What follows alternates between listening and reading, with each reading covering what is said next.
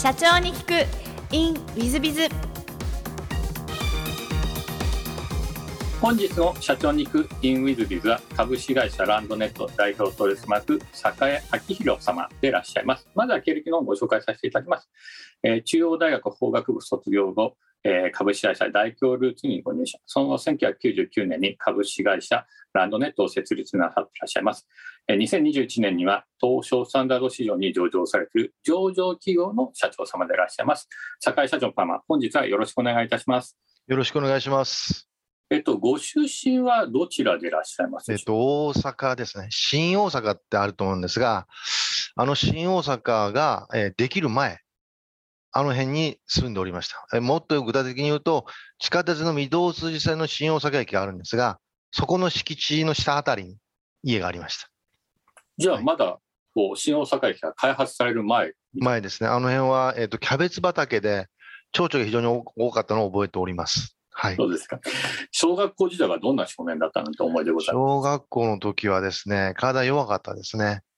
で、まあ、あの、まあ、いわゆる通知簿ってあると思うんですが、え5段階評価でですね、結構成績良かったんですよ。ほとんどオール5だったんですが、ですが、体育と音楽だけは2だったんですね。で、それが非常に劣等感で、えっ、と、逆上がりができなかったんですよね。恥ずかしいんですけど。で、小学校6年生の時に、えっ、と、まあ、多分5キロぐらいの、まあ、マラソンみたいな大会がありまして、それで学年で5位ぐらいに入ったんですよ。で、そのおかげで、あの、あ、これはできるんだと。要するに長い距離を走るのは私はできるんだってのを気づいて、その運動に対する劣等感。やっぱりあの、足の速い子ってかっこいいじゃないですか。女の子にもモテますし。私そういうタイプじゃなかったので、非常に羨ましくて、眺めているだけだったんですが、それがまず一つですね。あとは、そうですね、小学校3年生になるまでですね、成績がほとんど鈍欠にいたんですけども、小学校3年生の時に、まあ、先生に出会いまして、で、その彼女、女性の先生なんですけども、まあ、いろいろ指導していただいて、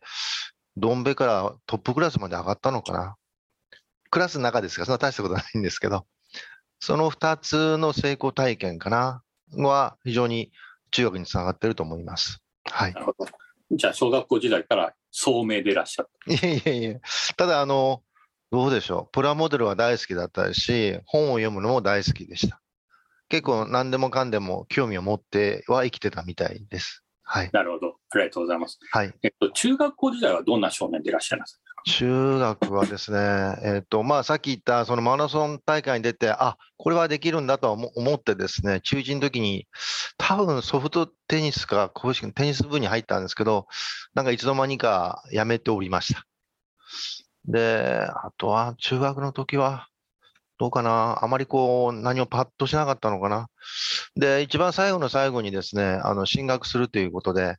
あの、大阪府の方で北野高校っていう高校が結構大阪で有名なんですけども、そこに入りたかったんですが、内申書が10段階評価で私9だったもんですから、どうなのって言われましてですね。で、結局、まあ、どうしても入りたいということで、あの、まあ、えー抑え、あの他の、まあ、私立受かっておいてかな、えー北野高校に挑戦して、えーうまく入れたっていうのが、中学の、まあ、まあ、成果といえば成果かもしれないです。じ中学時代も、まあ、努力家というか、勉強は一生懸命やってどうでしょう、勉強もっとしてればよかったんじゃないですかね。あの、内申級だった時に、なんで私内申級なのかって先生に聞きましたらですね、いや、酒井お前、夏休みしか何も出してないでしょって言われまして、そういう生徒です。で、先生に、あの、これから出しちゃダメですかって言われたら、できるわけねえだろって言って怒られたことを覚えてます。はい。じゃあ、私と一緒で。私も高校時代、夏休みの宿題出さなくて怒られたタイプですが、はい。社長様って皆さんそんな感じかもしれませんが、かもしれないです。はいで、えっと、じゃあ、高校は北野高校にお高。校は北野高校になんとか進めて、で、高校はみんな、周りがですね、本当に優秀なこと、やつばっかりでですね、で、私は水泳部に入りまして、で、初めて、だから、中学の時にはテニス部に入ったんですが、いつの間にか辞めていたんですが、高校に入って水泳部に入って、えっと、中学、中3の卒業の時は身長158だったんですが、えー高校2年生の終わりには178になったんですよね。20センチ伸びたんですよ。で、水泳部に入って一番最初はちっちゃかったんですけども、実は一番背が高い方になりまして、真っ黒に日焼けしていて、で、水泳が楽しくて楽しくて、勉強するよりも楽しかった感じですね。あの私も水泳部出身なんで高校の時水泳部なんで分かるんですが、はい種目は何,、何をやったので、先ほどの話と絡むんですけども、100、200は、あの、私高校から部活始めたので、当然遅いわけですよ。で100、200は全然かなわないので、で、まあ、思い出してですね、えっ、と、400、800、1500の選手になったんですよ。で、ここは誰もやりたがらないんで、苦しいだけなんで。で、そこの試合に毎回毎回出れて、ですね、それが非常に、あの、まあ、楽しかったですね。はい。私も長距離側ではい。長距離ってあの、泳げば泳ぐ泳ぐほど、えー何本も何本も泳ぐんですけど、ザニコン目とか虫コン目とか言うんですが、3200メートルのコン目、えー、6400メートルのコン目、800メートル4本ですよね。はいえー1600メートルを4本ですよね。はいもう大好きでしたですね。えーキック800とか言われた時に、はい、はい、はい。104本って言われた時に嫌になっちゃうって、そういう感じですね、はい、そうです。ずーっと泳いでる短距離はい、の選手は、ずっと泳いでますね。はい、5, 月5月から泳ぎ出して、ずっと泳いでますね。真っ黒けですね。楽しかったですね。はい。大変あの酒井社長と私共通点ありまして、今はい久々に嬉しい思い出してきました。ありがとうございます。はい。えっと、その後、大学は中央大学の法学部を選ばれて、そうですね。はい。はい。ここの中央大学法学部を選んだ理由というのは何かございましたでしょうか？これもいろいろ考えたんですけども、えっと、私自分の頭の中は理系だと思ってたんですね。で、記憶力が全然ほとんどなく、ないんですよ。まあ、覚えようという気がなかったので。なんで、例えば、数学の試験とかあると余白にですね、最初公式を自分で作るんですよね。覚えてるわけじゃなくて。公式をなんか計算して作って、その公式を改めて解くようなアホなことやってたもんですから、まあ理系だなと思ったんですが、この理系の人間が文系選ぶとどうなるのかな。で、まあ経済とか、まあ政治とかありましたけども、もう法律というのは多分すぐに役に立つっていうのがまず一つと、で、文系の中ではまあ一番まあいいのかなと思った。まあ、でもちょっとその前にですね、あの、浪人時代がありまして、高校、まあ水泳部、楽しくてですね、で、その時の担任の先生に、酒井、あの、お前は学校に何しに来てるんだ？部活なのか？勉強なのか？っていうのは部活ですと答えたんですけど、非常な進学校、北野高校進学校だったもんですから、京大とか阪大とかシナに、こういうのがいっぱい入りますんで、その中で私は、あの、そういうことをしてしていまして、で、なおかつ、浪人1浪目、2浪目ですね。どんな浪人生だったかというと、一番特徴的なのはですね、1浪目の夏ですね。頑張らないといけない。高校を卒業したと。で、夏天王山とか言うじゃないですか。頑張らなきゃいけないと思ったんですが、えっ、と、風と共に去りぬっていうですね、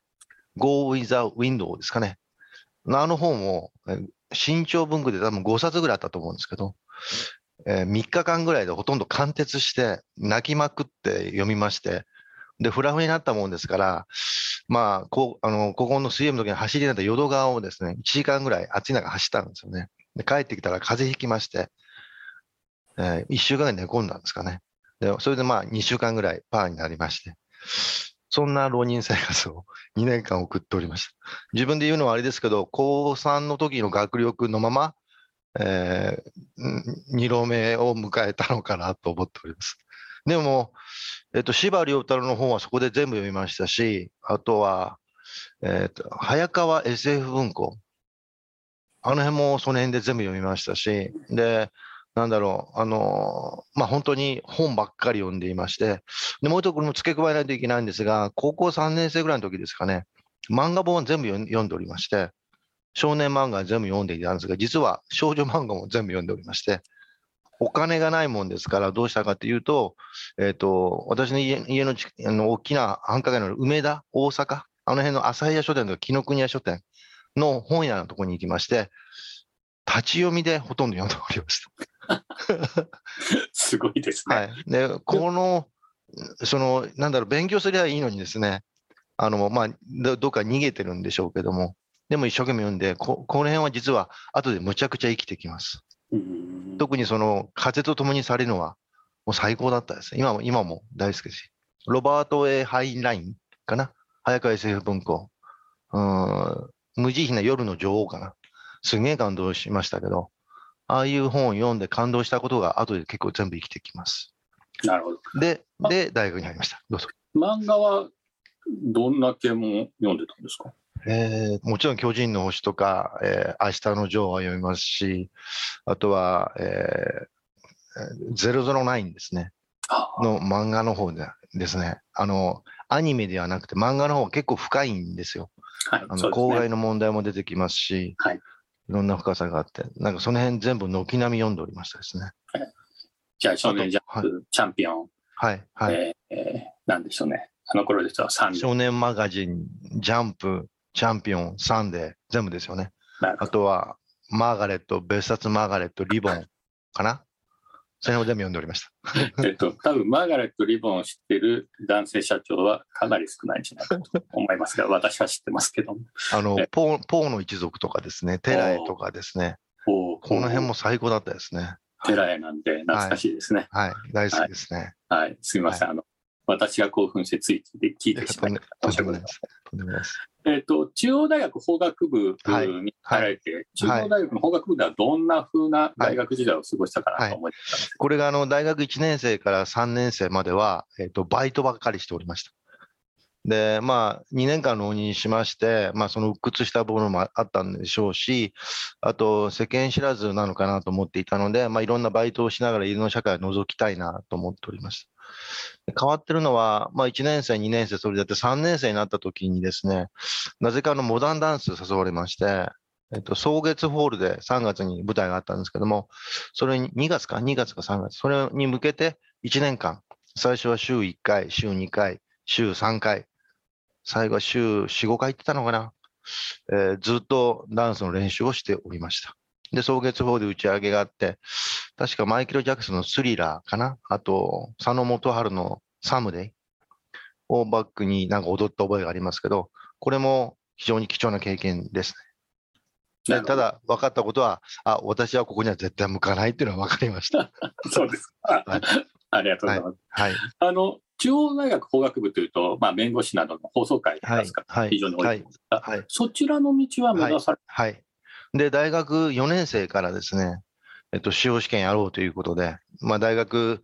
まあ、えっと、まあ、今も仲のいい友達が3人、高校の友達がいまして、でそのうちの1人が、えっと、一橋に現役で入りました。で、もう1人が、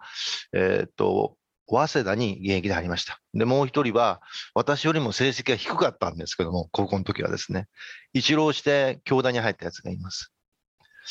で、その中で私、中央大学に二浪して中大なんで、すごい劣等感がありましたので、やっ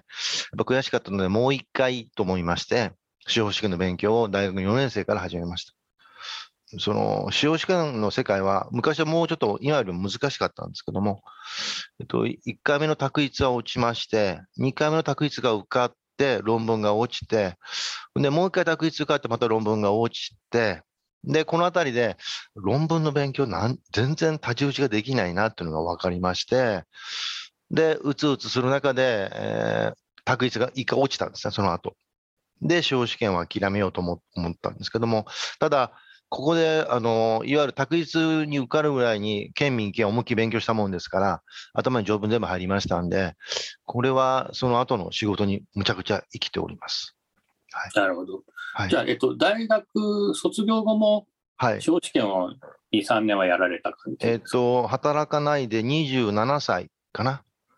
の、えー、27歳の多分8月ぐらいまでしたんじゃないですかね。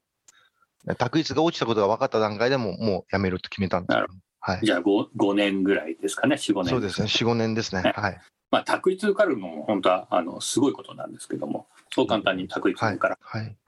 すごいことです。で、その後、じゃあ弁護士諦め、弁護士、はい裁判官等々諦めて、はい。大教流通に入られたか、はい。はい。何か大教流通を選んだ理由とはいいうこ。とはい。えっと、まあ、法律というものが分かりまして、で、法律で非常に論理だなと分かりまして、非常に面白いなとも思いまして、じゃあ法律を使える仕事と思いましたら、まあ、不動産か金融。で、そういう司法試験の勉強をして、まあ、司法試験崩れっていう言葉があったんですけども、が金融機関、あの、普通の都市銀行とかがですね、受け入れてくれるわけもなくてですね、えっ、と、いわゆる消費者金融。さんとかですね、そういうところは私も受かったんですけども、ちょっとそこに行くのかなっていう思いまして、で、まあ、不動産で、えー、大京住宅流通という会社を受け受けましてそこを受かったもんですからでその時に実は今も実は一緒に仕事している、え、中央大学の法学部の先輩なんですけどもその方が私の面接をしてくれましてその後私その人の、えーと、部下になってでもうちょっと話すとその人の下であの今の亀井さんと出会って結婚してるんですけども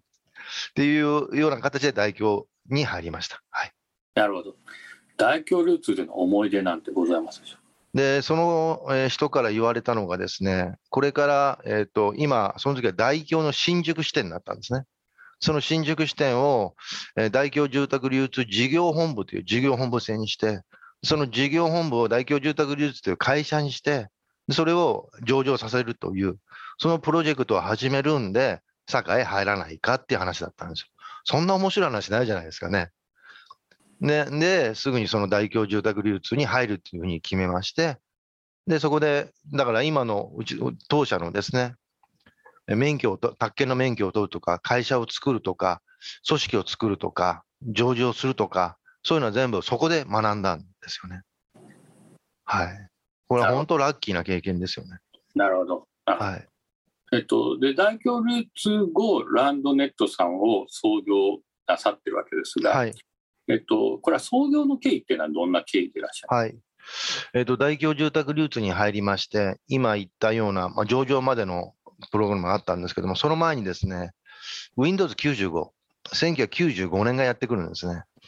で、そこで、えっと、それまで、Windows95 が入る前、Windows3.1 とか3.2の時代で、えっ、ー、と、システムの開発をしていたんですけども、でそのシステムの開発のお手伝いをしていたんですが、Windows 95が入って、Excel とか Access とかいうのを見見まして、うん、ちょっと話がちょっと前後するんですけども、でそれを見たときに、その大規模住宅流通で3.1、3.2の時代にシステムの開発のお手伝いをしていたんですけども、で、いわゆる業務フローを作って、システム部部に作ってもらって、で、それをまたマニュアル化してみんなにあの教えるってことをやっていたんですけども、Windows 95見て、アクセスと Excel 見た段階で、これもしかしたら私が、まあ、携わってきたシステムはこれで全部できるんじゃないのかな。というふうに、その大企業住宅ルーツにいる頃に思い出しまして、で、いろいろ Windows アクスを、まあ、使いながらやっていたんですが、で、どう思ったかというとですね、えっと、大企業と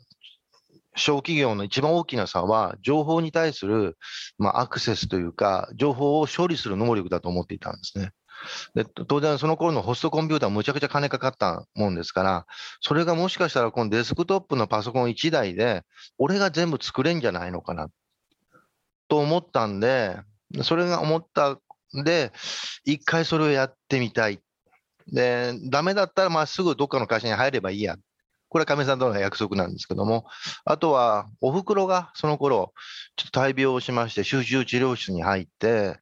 で、そのお袋を、あの、まあ、東京に引き取れないかと思ったんですけども、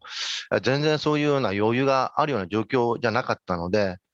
なんで、もう少しお金は稼げないかっていう、この2つですかね。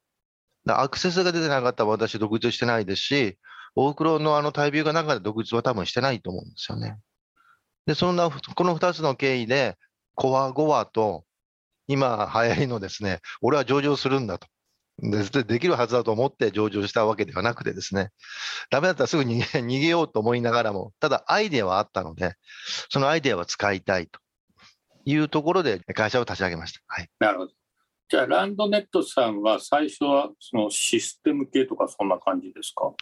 ランドネットは最初から不動産会社なんですけども、なるほどえっ、ー、と、10月1日、まあ、前の大規模住宅流通をやめて、上半期をしっかり数字を上げて、で、下半期に、あの多分9月1日かな。だから8月末か、9月末に辞めたのかな。で、辞めて、1ヶ月間はシステムの開発をしておりました。自分一人で自分がこれから使うシステムの開発をしておりました。アクセスを使って、アクセスだけですね。で、11月ぐらいから営業活動を始めて、で、数字が上がり出しましてっていう、その流れです。で、一人でシステムを作りながら、売買契約書を作りながら、重説の仕組みを作りながら、まあ、そういうのソフトを開発しながら、一人で電話営業して、チラシを巻きに行って、契約をしておりましあのお話をお聞きしてるとた。はい。珍しいタイプですね。システム側も営業側も全部一人でこなす社長さんって、はい。はい。かなり少ないんじゃないかな。少ないと思います。特に不動産業界では多分私オンリーじゃないですかね。えっと、営業の強い不動産系の社長さんは、はい数多くお会いしてはいるんです。が、はい。システム系をそのできるようになってる方は、堺社長様だけそうと思うんですが、そのシステムをお強くなった理由は何かございましたでしょうえっと、一番最初、どっかでお話しした、あの、もともと理系の人間が、えーまあ、文系やった方が面白いんじゃないかと思って。で、3年目かな、確実に受かった年ですね。あの、あ、記憶っていうのは、今日勉強したことを翌日、そのまま復習すればいいんだ。で、それを翌々日にまたもう一回復習すればいいんだ。で、復習するペースが上がっていきますんで、っていうのが分かったんですよね。でそれが分かって、で、なんとか、えっ、と、県民行けば分かって受かったんですけども、でもその努力をする中で、え、これって A なら B、B なら C、結構論的思考をやればいいんだっていうのは、それも分かりまして、でそれがシステムをこういじってみると、まあ、理系の頭も、まあ、あるんでしょうけども、機械もプロモデルも技術も大好きだったもんですから、で、システムをこういじってみると、本当その通りなんですよ。で、どうしたかというとですね、ちょっと本当話前後しますけど、会社を立ち上げて、で、一人でソフトを開発して、で仕事始めたんですが、人を雇って、3人、4人雇って、で、そのノート PC に、もう一つノート PC をくっつけるができるんです。サーバー代わりにして、他のさノート PC をで、まあ、PC 代わりにして使うんですけども、4台か5台以上つなごうとすると、動かないんですよ。動かないです。で、結局はサーバー買ってきて、Windows サーバーと SQL サーバーと、それがあって、ね、アクセスをつなぐと全部広がるんですけども。で、どうしたかというとですね、一番最初の苦労したのは、えっと、まずデルで10万円のサーバーを買いまして、Windows 2000か、まあ、ちょまあ、そのぐらいのサーバー、で、SQL サーバーですね、を買ってきて、マニュアル本とソフトがありますけども、でマニュアル本通りにやっていくんですけど、動かないんですよ。どうするか、初期化します。で、またやっていって、昨日は10までいった。今日は12までいった。で、また動かないんです。また初期化するんです。で、これをずっと1ヶ月間やりましたら、朝会社に9時に来て、夜、何時かな ?12 時、夜、もう気づいたら12時ぐらいになってるんですけど、それで Windows 2000サーバーサーバーと SQL サーバーが理解して、アクセスがつながって、で、ワンとつながった時すげえ嬉しかったんですけど、で、それをしながら、し数字も一生懸命追い求めてるような、本当二足のわらじで、もう楽しくて楽しくてしょうがないです。どう楽しいかというと、簡単に言うと、自分が単に数字を上げるだけじゃなくて、みんなが数字を上げられる仕組みを作りながら、で、自分の効率を上げることをやりながら、で、それを全部作る人と使う人が私一人なんで、こんな効率的な開発はないんですよね。でワクワクしながら、えー仕事をしてシステム開発をしていたような感じです。なるほど。あの普通今の酒井社長様のお話聞くと、なんかご苦労のように聞こえるんですが、実際は楽しい楽しかったです。お酒飲むのも好きだったですしはい、あの、飲みながらでもありますし、で、仕事、今も実はそんな感じの仕事をしてます。はい。全然仕事が苦だと思ったことはないですね。それなるほど。それをみうちの社員にもみんなにも、それを理解してほしいなと思っていつも動いておりますけど。なるほど。あのちょっとリサの皆さんがはい補足説明だけ先させていただければと思います。サーバーってあの今クラウドなんで、サーバーって買ってくるっていう感覚がわはいお若い経営者の方はないかもしれません。はい。昔あの、本当にこういうなんていうかねボックスっていうんですかはいね。。あのハードのサーバーを買ってきてはい。つなげてはい。という話を今酒井社長さんもおっしゃってらっしゃいますので、あはいのお若い方はお分かりにならないかもしれません。はい念のためあの補はい足一つ。はい。でも今でもサーバー売ってます。もちろん。そうですね、売ってますね。はいはいただ多分クラウドしか知らないとも、お若い方多いんじゃないかと思いますので、念のためでございます。もちろん、あの、あのベテランの経営者の皆さん方、ああ、懐かしいなとおっしゃってらっしゃるかもしれません。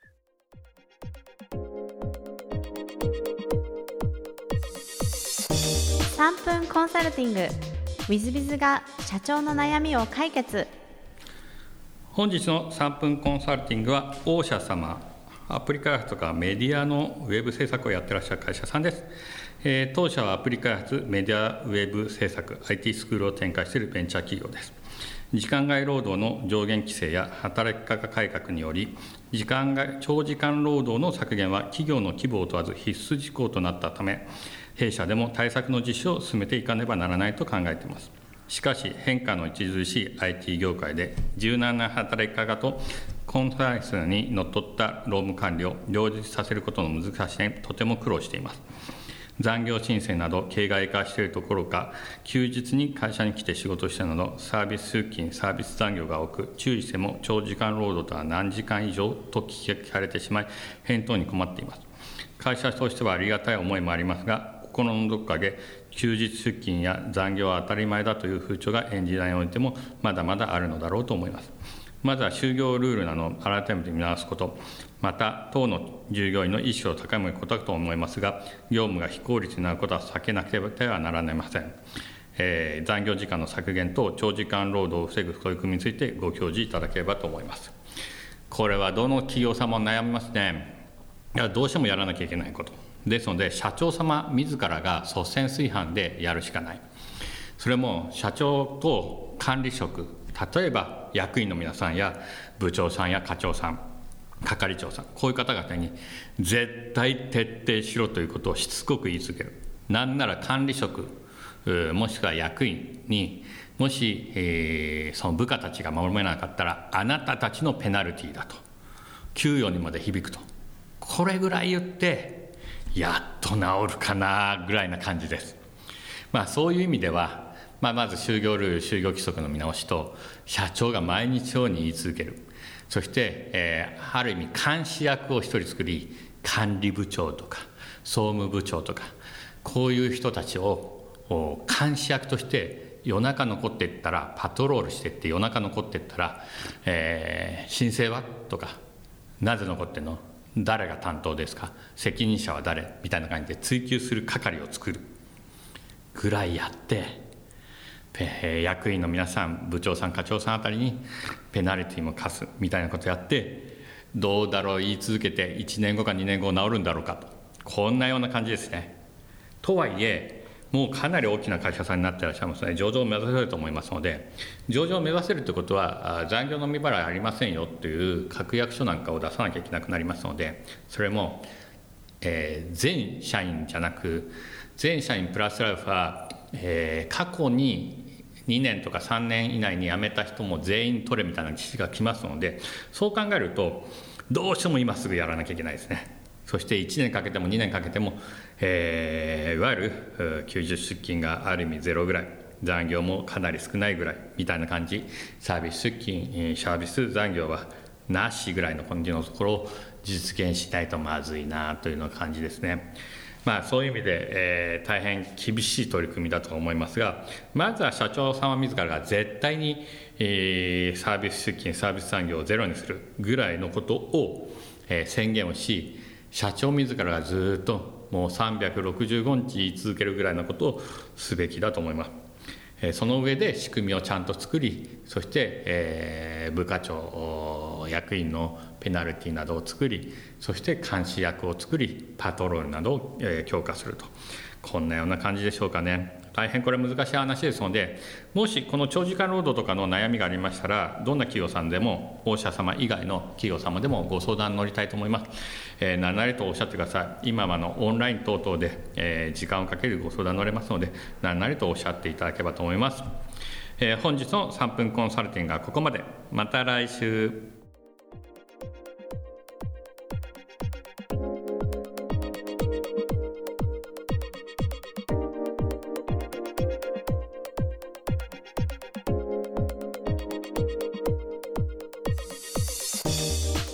本日も社長に聞く in WizBiz をお聞きくださり誠にありがとうございました、えー、この番組は2017年1月から毎週配信を続けております。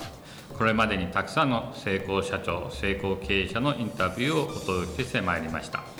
その内容はすべてテキスト化いたしまして私ども WizBiz が運営するウェブサイト経営ノートでも閲覧いただけるようにしております。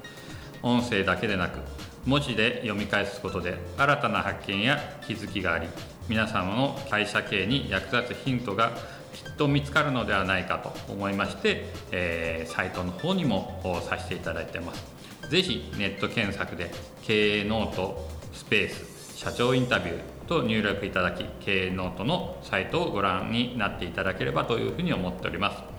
本日の社長に行くインウィズではここまで。また来週。